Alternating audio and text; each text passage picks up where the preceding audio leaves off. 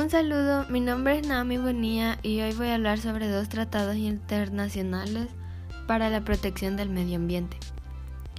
La primera es la Cumbre del Río de Janeiro. Esta se llevó a cabo el, del 3 al 14 de junio de 1992. En esta participaron 172 países y 2.400 representantes. Allí se declaró un conjunto de principios en los que se definieron los derechos civiles y las obligaciones de los estados para que se pudiera lograr un progreso y el bienestar de la humanidad y también la conservación y aplicación de un desarrollo sostenible en todo tipo de bosques.